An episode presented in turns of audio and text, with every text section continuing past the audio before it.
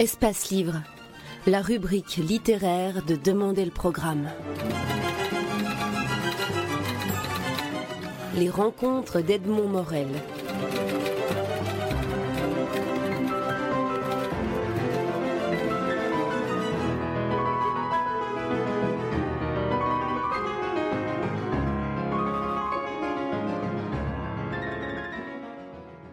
Lionel Duroy, vous publiez aux éditions Julliard euh, un roman qui, dont le titre est Le chagrin. Alors voici un, livre bouleversant qui, démontre, si besoin en était, que la littérature est un instrument indépassable pour investiguer la place de l'homme dans le monde et la place de l'humain dans son destin. Il n'appartient à aucun, genre, mais il est, un roman, mais en même temps il est la démonstration que l'écriture permet d'aller, au fond de soi-même. Est-ce que c'est ça la démarche de de, l'écriture pour, pour vous? Oui, pour moi, c'est ça, clairement. C'est-à-dire que quand je décide d'être écrivain, il y a longtemps maintenant, autour de, mes 20 ans, euh, c'est sur un trouble très profond, en fait. C'est sortant d'une enfance très bousculée et où j'ai compris, à partir de la classe de philo, à peu près, euh, que tout ce qu'on m'avait appris, tout ce qu'on m'avait mis dans la tête enfant, était insupportable, était totalement nauséeux. Donc je viens en fait d'une famille d'extrême droite, antisémite, vichiste pendant la guerre. Euh, je ne peux pas dire que je m'entends bien avec ma mère, puisqu'elle m'a. Euh, elle, a, on a eu beaucoup d'ennuis de famille, et donc elle est devenue un peu malade, et elle nous faisait un peu peur tous, donc euh, j'essaie de la sortir un peu du lot. Mais le, paradoxe ou l'ambivalence de, l'humain, justement, c'est qu'en fait, je, me suis malgré tout construit avec mon père, qui est un homme qui est mort maintenant, mais que j'aimais énormément. Et c'est un choc très violent dans la vie de s'apercevoir que votre père, que vous aimez, par ailleurs, prône des idées qui sont insupportables. C'est compliqué, vous savez. Et alors, donc en fait, dès que je pars de la maison, on est une famille de 11 enfants, je fais, je fais partie des aînés, donc j'essaie de partir le plus vite possible pour me construire une vie à l'extérieur avec un de mes frères. Et très tôt, moi, je me mets à écrire. Les premières lettres que j'écris, en fait, sont des lettres d'insultes euh, aux curés du collège qui nous ont mis dehors parce qu'on n'a pas pu payer, aux huissiers qui poursuivent mon père, mais c'est déjà de l'écriture. déjà, en fait, j'ai dans la tête que moi, je n'aurai pas de métier, que ce qui m'intéresse, c'est de comprendre comment c'est possible de vivre dans un monde comme ça, où en fait, ça fait 20 ans que je suis sur Terre, et, ça fait 20 ans que je suis en but, en même temps à des idées impossibles et aux humiliations de mes parents. On avait quand même été expulsés trois fois, nous avons vendu nos meubles sur le trottoir, etc mais c'est une vie de cauchemar en fait. Et donc quand on s'en va avec mon frère vers 18 ans de la maison, on loue une chambre où il y a tout juste l'eau froide et pas de chauffage. on a l'impression qu'on est enfin libre, de découvrir enfin que la vie peut être malgré tout un peu souriante. Et à ce moment-là, en fait, je sais que je vais écrire. Je sais fermement que je vais écrire et que je passerai ma vie à travailler sur comment vivre et où sont les ressorts secrets de la vie. Je, dis ça en préambule pour répondre à votre question parce que le livre que je, sors aujourd'hui, 40 ans après, puisque j'ai 60 ans cette année, c'est vraiment, après avoir écrit euh, beaucoup de livres et beaucoup de romans avant, c'est vraiment le livre de ma vie dans tous les sens du terme. C'est-à-dire qu'en me retournant, j'essaie d'expliquer comment on, fait pour vivre, comment on fait pour pouvoir se regarder dans la glace avec dignité en détruisant tout ce qu'on nous a appris et en réinventant tout le reste. C'est un travail considérable. Et en fait, ça m'a pris toute ma vie. Heureusement, j'ai passé mon temps à écrire. Donc, quand je regarde ce que j'ai fait, j'ai fait beaucoup, beaucoup de livres. Donc, je, suis satisfait du résultat. Mais je, je, trouve que ça se résume vraiment à une vie d'artiste. C'est-à-dire, j'ai passé ma vie pratiquement enfermé dans mon atelier à écrire pour comprendre. Et l'objectif, et ça fait trois ans que je suis en train d'écrire ce gros livre qui sort aujourd'hui, qui s'appelle Le chagrin, ça, ça, fait trois ans que je me dis, je ne peux pas supporter l'idée que je vais mourir un jour si je ne parviens pas à véritablement expliquer dans un seul livre tout ce que j'ai compris de la vie et ces fameux ressorts mystérieux de la vie qui font que vous ne vous laissez pas tomber, mais vous vivez, vous continuez à inventer, vous trouvez ce qu'il faut pour avoir la force de continuer à avancer. C'est ce que j'ai fait dans ce livre. Et donc, j'ai été obligé de partir, en fait, au début du siècle, à la guerre de 14-18. C'est là que naît l'origine de la pensée qui m'est insufflée par mes parents. La pensée d'extrême droite qui m'est insufflée par mes parents vient de la guerre de 14-18. J'ai deux grands-pères qui reviennent de la guerre, blessés, décorés, etc., qui sont des grands-pères qui vont être maurassiens, qui sont des grands-pères qui vont être forcément vichistes. Et donc, j'ai des parents vichistes. Et puis j'ai des parents Algérie française qui traitent les Arabes de bico, qui traitent De Gaulle de traître. Et donc il y a un moment où vous comprenez tout seul, vers 14, 15 ans, que tout ce que vous apprenez va contre tout ce qui semble être la dignité ou l'honneur. Vous le comprenez peu à peu, c'est long de comprendre ça, parce qu'en même temps, c'est ce que je vous disais, j'aime mon père, je suis obligé de, de de faire un compromis entre l'amour que j'éprouve pour lui et ces idées que je ne peux pas supporter. Et puis je ne suis pas du genre en fait à, insulter les gens, ça me déplaît, donc je pars en fait et je me mets au travail. Et, dans, ce gros livre qui s'appelle Le chagrin pour cette raison-là, parce qu'en fait tout au long de ma vie, j'ai le sentiment d'avoir été hanté par ce chagrin dont il fallait faire quelque chose. Je devais tirer les ficelles et en faire quelque chose. Vous aussi, le peuple belge, vous avez un livre d'Hugo Claus qui s'appelle Le chagrin des Belges. À ma façon, et, plus modestement, je fais aussi le chagrin des Français, le chagrin de la France qui a collaboré, le chagrin de la France vichiste, et, et comment nous, on a pu survivre à cette espèce de honte? Parce que ce n'est pas seulement la honte d'être collaborateur ou d'être vichiste, c'est aussi la honte ensuite d'avoir insulté les Arabes, de les avoir traités de bicots. Et, tout ça, je, l'ai compris en vivant.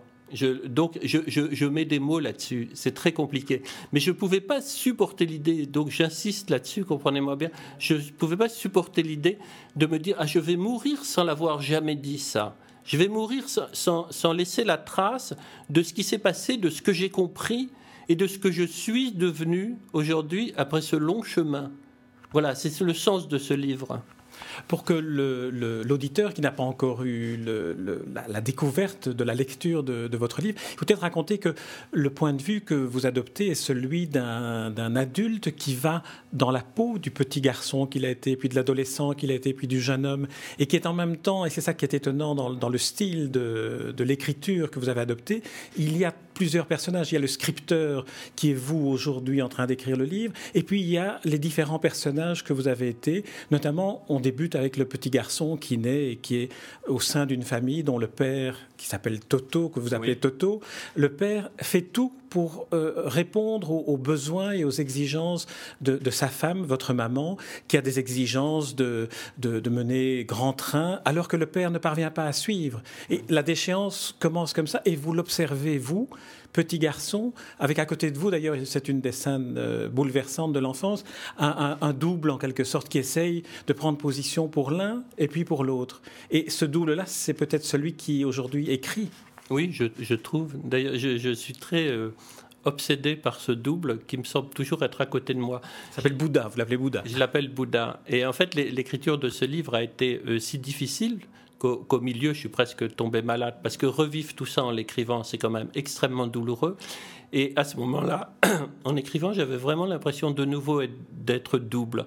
J'étais celui qui, qui parfois pleurait même en écrivant certaines scènes du livre. Mais pourtant, le soir, j'étais celui qui embrassait ses enfants et je prenais ma femme que j'adore dans mes bras. Je veux dire, on a deux vies vraiment, c'est-à-dire, il y avait la, vie qui continuait à se construire. Et puis, et puis moi, je regardais dans mon rétroviseur et je travaillais durant des mois à, tout restituer de ce qui s'était passé.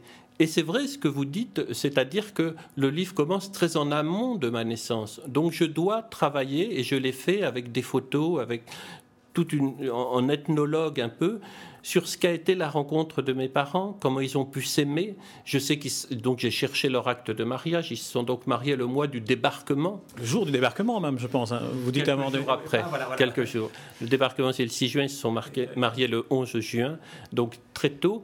Donc il y a quand même des photos où on les voit manger des petits fours pendant que dans le Cotentin on se fait tuer. Donc il y a tout, ce travail que j'ai fait sur les photos avec mes loupes, avec tout ce que j'ai pu retrouver de documents, pour essayer de comprendre aussi ce que chacun avait dans la tête. Ils sont aussi innocents que moi à, leur façon. Ils ont chacun un père qui a été officier pendant la guerre de 14-18 et qui est persuadé que la vérité, elle est incarnée par Pétain et certainement pas par De Gaulle qui est un traître.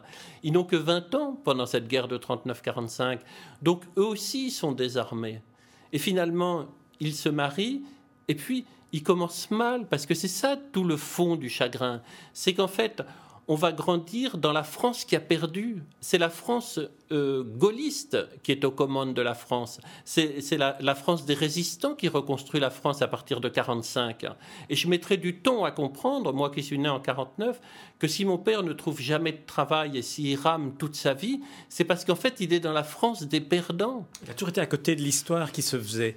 Toujours, toujours, constamment. Et, au lieu, en fait, de comprendre qu'il s'était trompé, et de nous expliquer. Et donc, de, on a le droit de se tromper, de dire à ses enfants Je me suis trompé pendant la guerre, De Gaulle a raison pour l'Algérie. Eh bien non, il s'enferme dans ce type d'erreur. Donc il devient OAS aussi. Vous comprenez? Et, alors, vous le voyez s'enfoncer tout le temps dans l'erreur, et, vous comprenez que vous êtes dans cette partie de la France de l'ombre qui est condamnée en fait, parce qu'elle n'a elle a pas compris qu'elle a fait une erreur monumentale, mais inhumaine, pas seulement une erreur euh, historique. Ce sont, ce sont, quand même des gens qui considéraient les Arabes comme des sous-êtres. Il faut quand même se rendre compte de ce que c'est, quoi. Euh, euh, ça veut dire qu'ils sont non seulement ils sont dans une erreur nauséeuse, voilà, et qui continue. Et tout ça baigne dans la religion catholique. Donc, vous, vous, vous comprenez que quand vous devenez lucide vers 20 ans, tout est faux, quoi. Tout est la religion, tout. En fait, il, il reste rien. C'est une espèce de ce qu'on nous a appris pendant l'enfance. C'est un effondrement, c'est un désert culturel. C'est euh, tout est non seulement faux, mais tout est maladif. C'est une part du monde qu'on veut plus voir. C'est la part du monde la, la plus ignoble. C'est celle qu'incarne aujourd'hui Le Pen. Je, plains, je continue de plaindre les gens qui votent pour Le Pen. Mes parents votaient pour Le Pen. Mais ce sont vraiment des pauvres gens. Ce sont des pauvres gens. J'ai juste de la compassion pour eux. Mais comment peut-on voter aujourd'hui euh, pour le racisme? Comment peut-on, alors qu'on construit l'Europe? Il, y, a, une espèce d'erreur historique comme ça qui se poursuit en France qui est effroyable. Quoi. Et donc, pour, pour moi, mon livre, c'est au, moins il aura cette vertu d'avoir expliqué tout ça. Et, si des gens qui votent pour Le Pen le lisent, je serai content parce qu'ils auront au moins lu quelque chose. Votre livre est aussi, davantage que ça, je dirais, parce que c'est vrai qu'il raconte euh, l'histoire de, des 50 ou 60 dernières années, l'histoire de, la fin de, la deuxième moitié du, siècle précédent, mais il raconte aussi l'histoire à travers les deux protagonistes que sont vos parents, et puis les onze protagonistes que sont les enfants qu'ils ont, engendrés, dont vous, qui sont tous, et vous, vous, le dites avec beaucoup euh, d'émotion, ils sont tous innocents aussi, et vous, enfants, vous essayez finalement de ne pas avoir honte de votre père, et vous essayez de ne pas avoir de la haine pour votre mère. Est-ce que c'est un, moment euh, vrai de votre récit, euh, si je l'interprète de cette manière-là?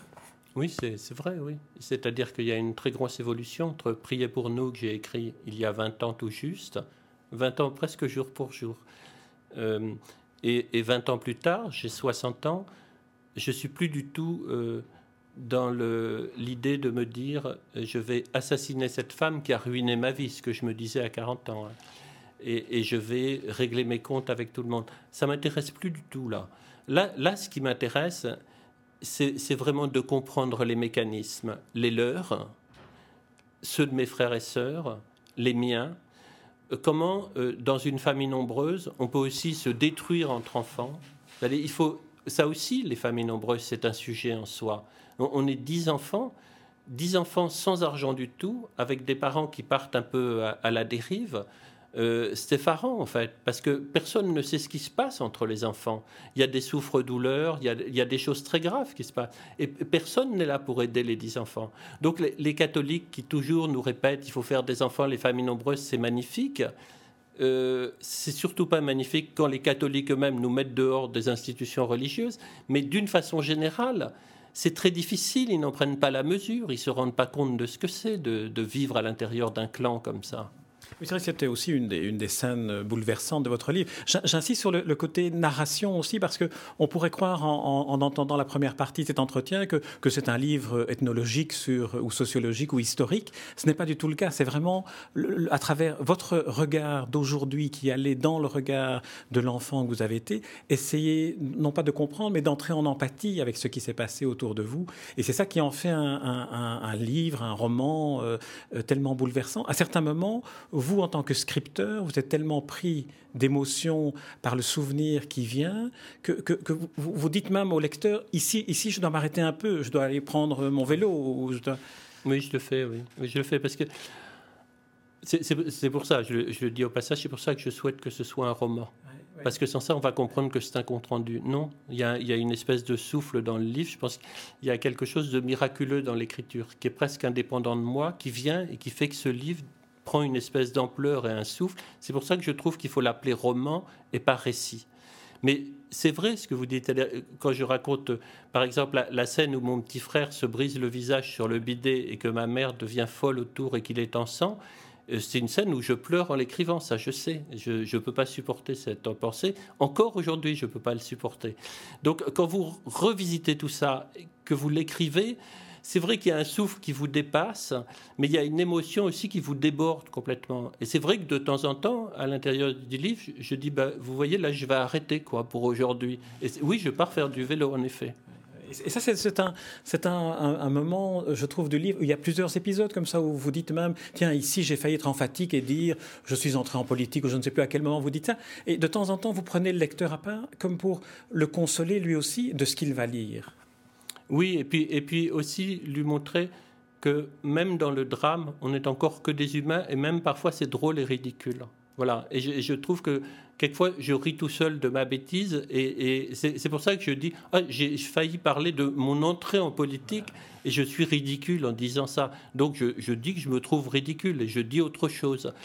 Mais ça, j'aime bien parce que c'est dans le fil de l'écriture, et c'est une espèce d'exigence tout le temps d'être au plus près des choses et de ne pas me prendre pour, de, pour euh, le politique, pour le balin, euh, pour l'écrivain. Je déteste tellement les écrivains qui s'écoutent parler en plus, qui sont, qui sont ridicules. Bon, moi, j'ai trop, je crois, de, j'accorde trop d'importance à ce que c'est qu'écrire et à essayer vraiment de dire la, la vérité au moins telle qu'on l'a ressentie. Euh, pour employer des expressions emphatiques, empathiques, euh, tout ce que vous voulez, c'est grotesque.